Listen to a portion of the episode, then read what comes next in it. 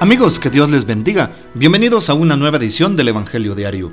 Estamos a martes 28 de junio y justamente celebramos hoy en la iglesia a San Irineo, obispo y doctor de la iglesia mártir.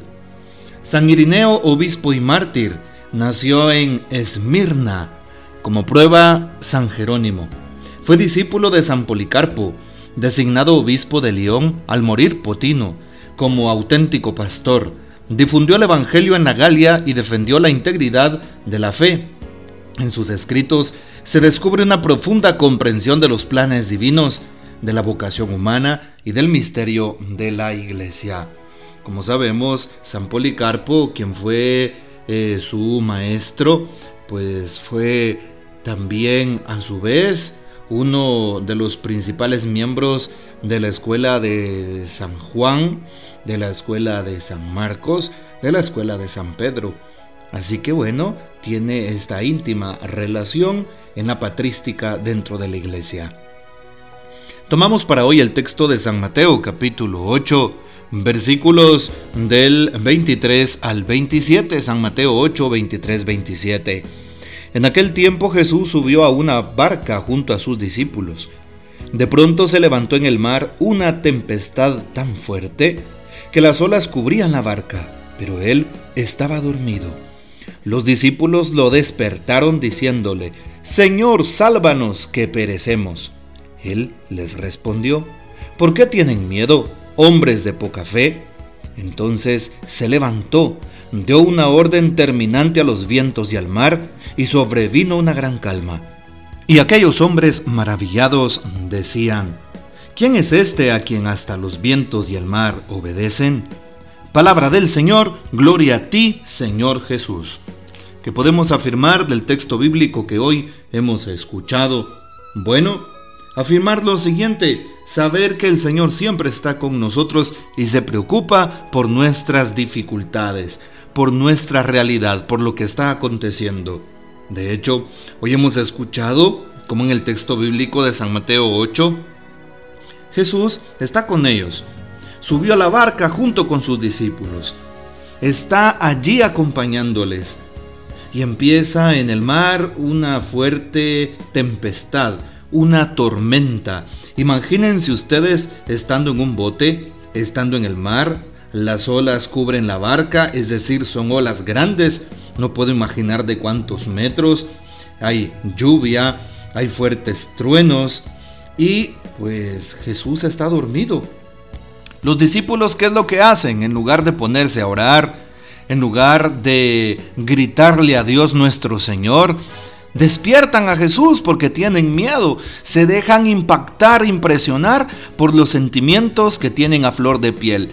Temor, pánico, zozobra, angustia, miedo. Y la pregunta es, ¿será que nosotros también nos dejamos impactar por eh, los sentimientos y las impresiones que nos vienen de primera mano en los asuntos y problemas que nos suceden diariamente? ¿Acaso no estamos nosotros como los apóstoles abrazando el temor, la angustia, la desesperación cuando viene la crisis, el problema y la tormenta? ¿Acaso no hay que aferrarnos de Jesús en ese momento? Y llama la atención porque Jesús estaba con ellos, estaba allí, estaba dormido en el barco. Y los discípulos lo despiertan, Señor, sálvanos, que perecemos. Tienen miedo de la muerte. Jesús con su presencia nos dice que está con nosotros. Espanta todo tipo de temores, de angustias, de dudas, de todo aquello que asalta a nuestro corazón, de todo aquello que nos impacta en la vida. No podemos temer si Jesús está con nosotros. Tus problemas, tus debilidades, tus caídas, tus dificultades, las tormentas que estás pasando. Todos estamos viviendo también una guerra espiritual contra el mal. Tus propias batallas que estás librando, ahí está Jesús. No hagas como los apóstoles desconfiar y empiezan a gritarle a Jesús, sálvanos, sálvanos. Es importante saber que Dios te acompaña, que Dios va con nosotros, que Dios está en nuestra barca, que Jesús nunca se, desaparece, que Jesús nunca se aparta de nosotros, que siempre está a nuestro lado. y de hecho nos pide que confiemos. Por eso cuando Jesús se despierta, les dice, ¿tienen miedo? ¿Por qué? Hombres de poca fe. Y entonces da una orden y los vientos y el mar pues se calman.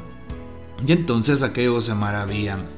Vean ustedes la importancia que tiene Dios en nuestras vidas.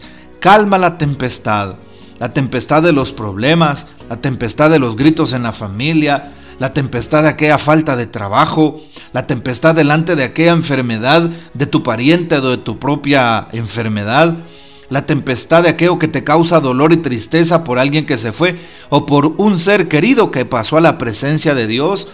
Jesús quiere calmar la tempestad porque estás pasando una crisis económica. La tempestad de todo lo que puedas estar pasando tú que eres joven en tu vida vocacional. La tempestad frente a los vicios, frente al pecado.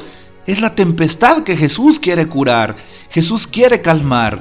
Y la idea es que se lo pidamos, que estemos con Él, pero que sobre todo seamos conscientes de su presencia en nuestras vidas. Es lo que nos pide hoy Jesús a través del texto bíblico, la fe, la confianza en Él. No desconfiemos de Dios ni de su presencia. Hoy el Papa Francisco nos ilumina diciendo lo siguiente, Señor, sálvanos, que nos hundimos. La fe se eleva de las ruinas, la solidaridad de todos en el momento de la prueba. ¿Por qué suceden estas cosas? No se puede explicar. Cuando los niños no entienden las cosas comienzan a hacer preguntas al papá o a la mamá. Papá, ¿por qué? En estos momentos de tanto sufrimiento no se cansen de decir ¿por qué? como los niños. Y así atraerán la mirada de su Padre sobre su pueblo. Atraerán la ternura del Padre del cielo sobre ustedes. Rezo para que tengan esta esperanza, aférrense a ella y la podrán dar a los demás, a nuestro mundo golpeado por las guerras, los conflictos, el mal y el pecado, nos recuerda el Papa Francisco, allá en la casa de Santa Marta, en la em, eh, reflexión del Evangelio que hoy se nos, se nos da en la liturgia de la iglesia. Bueno, qué importante saber que Dios está con nosotros que encontraremos el porqué, como lo dice el Papa. Mientras tanto, a tomar con tranquilidad todas las pruebas y las dificultades de la vida, sin dudar que Dios nos va a proveer, que Dios está con nosotros, que por algo vienen esas pruebas para fortalecer nuestra alma, para fortalecer nuestra fe y para ayudarnos a creer y a confiar cada día más en Dios nuestro Padre. Que el Señor nos bendiga, que María Santísima nos guarde y que gocemos de la fiel custodia de San José. Y la bendición de Dios Todopoderoso, Padre, Hijo y Espíritu Santo descienda sobre ustedes y permanezca para siempre. Amén. Comparte este audio y hasta mañana.